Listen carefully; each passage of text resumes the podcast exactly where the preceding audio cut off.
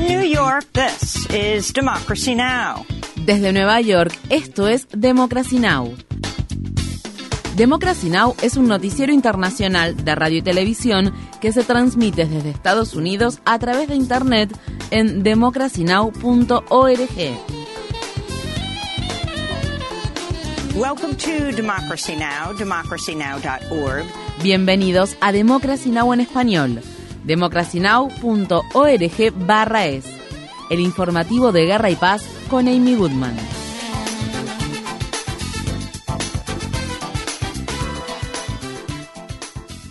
En Estados Unidos, en el estado de Georgia, este martes se celebrará la segunda vuelta de las elecciones para un asiento en el Senado de Estados Unidos que generaron gran expectación entre el senador Raphael Warnock y su rival republicano Herschel Walker. Un récord de 1,85 millones de ciudadanos de Georgia han emitido votos anticipados y solo el viernes 350.000 personas emitieron su voto, por lo que se estableció un nuevo récord estatal de votos anticipados emitidos en un solo día. Estas fueron las palabras expresadas por el senador Warnock cuando habló con los votantes en una iglesia en la ciudad de Athens, Georgia, el domingo.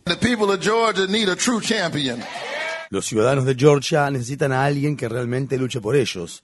Las mujeres necesitan a alguien que luche por ellas. Los trabajadores necesitan a alguien que luche por ellos. Nuestros niños y niñas necesitan a alguien que luche por ellos.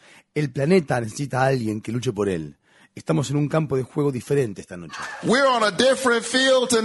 Mientras tanto, la semana pasada, una tercera expareja acusó a Herschel Walker de atacarla violentamente. El Comité de Normas y Reglamentos del Comité Nacional Demócrata de Estados Unidos decidió el viernes aprobar el plan del presidente Joe Biden que propone hacer que las primarias presidenciales de 2024 se celebren primero en el estado de Carolina del Sur, por lo que se reemplazará a los caucus del estado de Iowa. Las elecciones primarias luego se celebrarán en los estados de Nevada, Nuevo Hampshire, Georgia y Michigan. Iowa y Nuevo Hampshire, estados que históricamente habían iniciado el calendario de votaciones primarias, son dos de los estados con más cantidad de habitantes blancos del país. Biden dijo que el nuevo calendario de votación le dará más peso a la voz de los votantes de color que lo ayudaron a ganar las elecciones en 2020. Rusia dice que no se adherirá al tope de precio de 60 dólares por barril que impuso el G7 para el petróleo ruso transportado por mar que entró en vigor este lunes.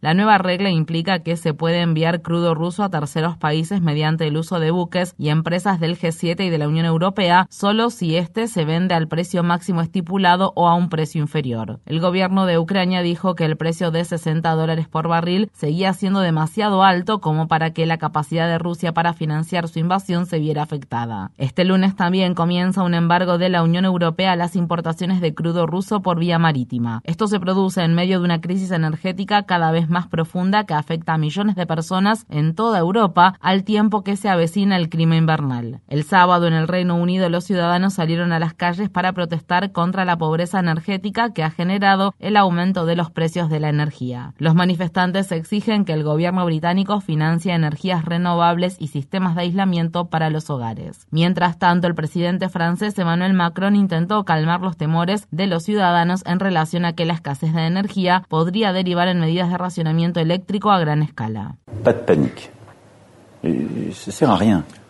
No entren en pánico, eso no tiene sentido. El gobierno debe hacer un trabajo legítimo para prepararse para situaciones extremas y por supuesto esto implica que sea necesario cortar la electricidad durante algunas horas del día si llegase a haber escasez. El gobierno de Ucrania dice que Rusia ha lanzado una nueva serie de ataques con misiles a lo largo del país, incluido en la capital Kiev y en otras ciudades. Esta situación viene precedida de reportes que indican que se están librando intensas batallas en la región oriental de Donetsk. Tras meses de ataques, grandes sectores de la ciudad de Bakhmut han sido destruidos. Mientras tanto, un nuevo informe revela que las ventas de armas a nivel mundial aumentaron por séptimo año consecutivo en 2021, ascendiendo a los 592 mil millones de dólares. El viernes, la contratista militar Northrop Grumman presentó su nuevo bombardero furtivo B-21 de 700 millones de dólares. Según se informa, la Fuerza Aérea estadounidense planea comprar al menos 100 de estos aviones de combate que pueden transportar armas convencionales y termonucleares. La cofundadora de la organización pacifista Code Pink, Medea Benjamin, criticó la amenazante máquina mortal y le dijo al medio de comunicación Common Dreams, una cosa que el mundo definitivamente no necesita es otro bombardero furtivo. En Estados Unidos, las autoridades del estado de Carolina del Norte declararon el estado de emergencia e impusieron un toque de queda en el condado de Moore luego de que unos disparos dañaran dos subestaciones eléctricas el domingo, por lo que el suministro eléctrico de unos 45.000 clientes se vio suspendido. Estas fueron las palabras expresadas por el sheriff Ronnie Fields. Uh, Estamos analizando todas las posibilidades. Esa es la razón por la que están aquí los profesionales, los agentes federales. Ellos son los que se ocupan del terrorismo doméstico. Ellos forman parte del equipo que está investigando y están trabajando con nosotros para determinar exactamente quién hizo esto. Ahora puedo decir esto, el individuo que hizo esto lo hizo con un objetivo en mente, no fue algo que hizo al azar. Las autoridades aún no han identificado a ningún sospechoso de los tiroteos. Los funcionarios locales advirtieron que la electricidad podría permanecer cortada hasta el jueves en medio de temperaturas bajo cero. El presidente de Estados Unidos, Joe Biden, promulgó el viernes un proyecto de ley que prohíbe una huelga ferroviaria e impone un acuerdo que había sido rechazado por más de la mitad de los trabajadores ferroviarios sindicalizados por no incluir días remunerados de ausencia por enfermedad. Durante la firma, Biden reconoció los problemas que tiene el proyecto de ley. Miren, yo sé que este proyecto de ley no incluye los días remunerados de ausencia por enfermedad que estos trabajadores ferroviarios y francamente todos los trabajadores de Estados Unidos merecen, pero esa lucha no ha terminado. Los activistas a favor de los derechos laborales han criticado a Biden y a los líderes del Partido Demócrata por no garantizar días remunerados para los trabajadores que se enferman. Ahora se está presionando a Biden para que emita una orden ejecutiva que obliga a las empresas del sector a ofrecer días remunerados de ausencia por enfermedad. La Alianza Intersindical Railroad Workers United dijo en un comunicado que el sistema ferroviario de Estados Unidos debería ser de prioridad pública y que los trabajadores del transporte deben deberían considerar apoyar a los líderes que están por fuera del sistema bipartidista existente. El secretario general del Railroad Workers United dijo, este puñetazo doble por parte de los dos partidos políticos es despreciable. En noticias laborales internacionales, miles de trabajadores sindicalizados marcharon el sábado en Seúl, capital de Corea del Sur, para apoyar a los camioneros que han estado en huelga desde la semana pasada por una disputa sobre los costes del transporte. El gobierno de Corea del Sur ordenó a los camioneros regresar a sus lugares lugares de trabajo en virtud de una polémica ley que podría imponer multas o incluso pena de cárcel si los trabajadores continúan con el paro laboral. Estas fueron las palabras expresadas por un portavoz de la Confederación Coreana de Sindicatos. Nos dicen que detengamos la huelga y volvamos a nuestro lugar de trabajo porque las repercusiones en la economía son demasiado graves. Sin embargo, si lo vemos desde otra perspectiva, esto significa que a los camioneros no se les ha estado pagando lo suficiente a pesar de la enorme influencia que tienen en la economía nacional.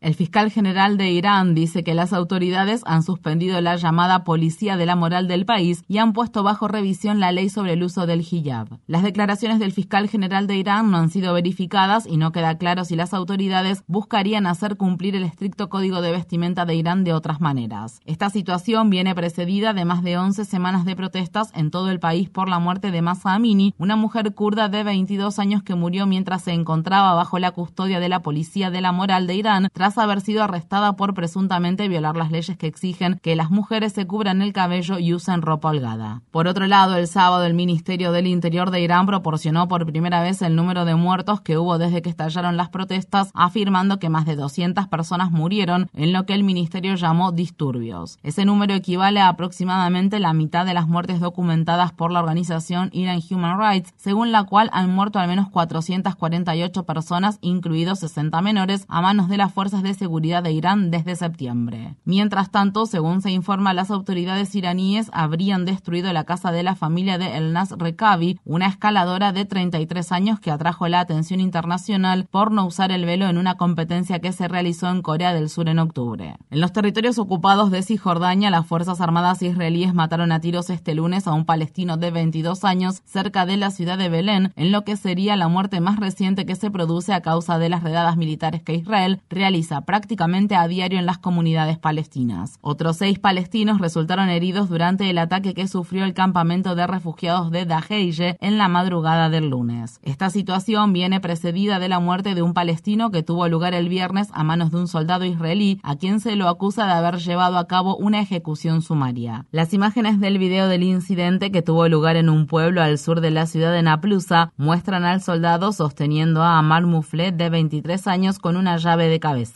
Mufle luego se libera de la maniobra de estrangulamiento y tras unos instantes de pelea, el soldado saca una pistola y dispara repetidamente contra el joven palestino. La muerte de Mufle ha provocado protestas generalizadas. El coordinador especial de la ONU para el proceso de paz en Oriente Medio dijo que estaba horrorizado por la muerte y agregó, tales incidentes deben investigarse rápidamente y en profundidad y los responsables deben rendir cuentas.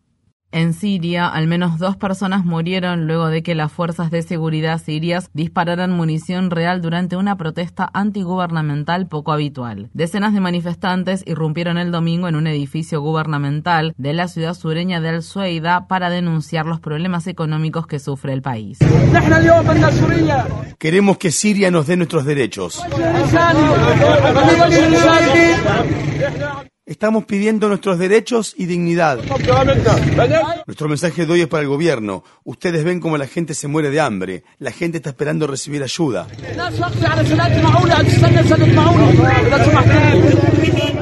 Naciones Unidas advierten que la guerra civil que desde hace 11 años se libra en Siria ha dejado al 90% de la población por debajo de la línea de pobreza, con el 60% de los sirios sufriendo inseguridad alimentaria. Una enviada de las Naciones Unidas instó el mes pasado a los países occidentales, entre otros, a levantar las sanciones catastróficas que se impusieron a Siria hace más de una década. La Junta Militar Gobernante de Sudán y organizaciones a favor de la democracia firmaron un acuerdo inicial para poner fin a su enfrentamiento político y preparar a Sudán para celebrar sus primeras elecciones y realizar la transición a un gobierno civil tras el golpe de Estado militar que tuvo lugar en octubre de 2021. El acuerdo establece un gobierno de transición de dos años dirigido por civiles y que se nombre a un primer ministro de transición hasta que se celebren las elecciones. Varios actores claves han boicoteado el acuerdo dado que se niegan a negociar con los gobernantes militares de Sudán. Los manifestantes que tomaron las calles antes de la firma del acuerdo reclamaron que este no incluye un sistema de justicia de transición ni la implementación de reformas militares clave. Mientras tanto, el destacado político sudanés de izquierda, Wagdi Sali, miembro de la coalición a favor de la democracia que firmó el acuerdo, fue liberado de la cárcel el domingo. Las conversaciones entre las partes han sido auspiciadas por la ONU, Estados Unidos, Arabia Saudí y los Emiratos Árabes Unidos, entre otros. Este es el primero de al menos dos acuerdos previstos. En la República Democrática del Congo, decenas de miles de personas salieron a las calles el domingo en una de las protestas masivas más grandes que se ha llevado a cabo desde que se intensificaron los combates entre el gobierno y los rebeldes del grupo M23 en los últimos meses. La semana pasada, las Fuerzas Armadas de la República Democrática del Congo acusaron al grupo M23 de matar a al menos 50 civiles en el pueblo oriental de Kijije, violando un alto el fuego de cinco días. El grupo M23 negó haber atacado a civiles. La misión de mantenimiento de la Paz de la ONU en la República Democrática del Congo, también denunció las muertes y pidió que se lleve a cabo una investigación para llevar a los perpetradores ante la justicia. Aproximadamente 400.000 personas han sido desplazadas por los combates. El expresidente Donald Trump ha pedido que se rescinda la Constitución de Estados Unidos al tiempo que sigue criticando su derrota electoral en las elecciones presidenciales de 2020. En una publicación que hizo en su plataforma de redes sociales, Truth Social, Trump escribió, un fraude masivo de este tipo y magnitud permite que se rescindan todas las normas, reglamentaciones y artículos, incluso los que se encuentran en la Constitución. Un gran número de demócratas, al igual que la Casa Blanca, condenaron rápidamente el comentario, mientras que los principales líderes republicanos permanecieron en silencio. La publicación de Trump estaba precedida de un hilo de Twitter del reportero Matt Taibbi que fue retuiteado por Elon Musk y que detalla las discusiones internas que tuvieron lugar en dicha red social en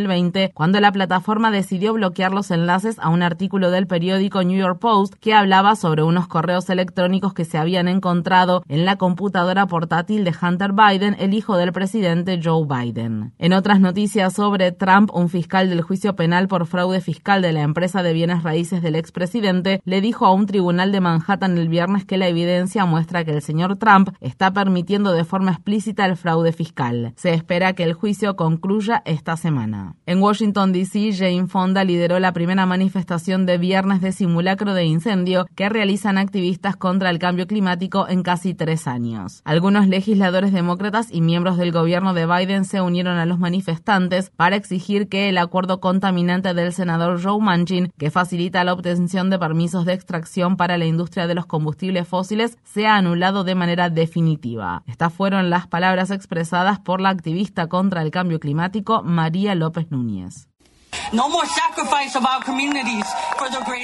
Que se deje de sacrificar a nuestras comunidades por un bien mayor, ¿de acuerdo? El bien mayor vendrá de una transición justa en la que se nos cuide a todos, en la que transformemos los cimientos de esta sociedad y eliminemos el racismo y el clasismo. No es no, y ya le dijimos que no a este contaminante acuerdo paralelo. Así que devolvámoslo al lugar de donde sea que haya venido y construyamos de verdad el futuro, un futuro sin concesiones.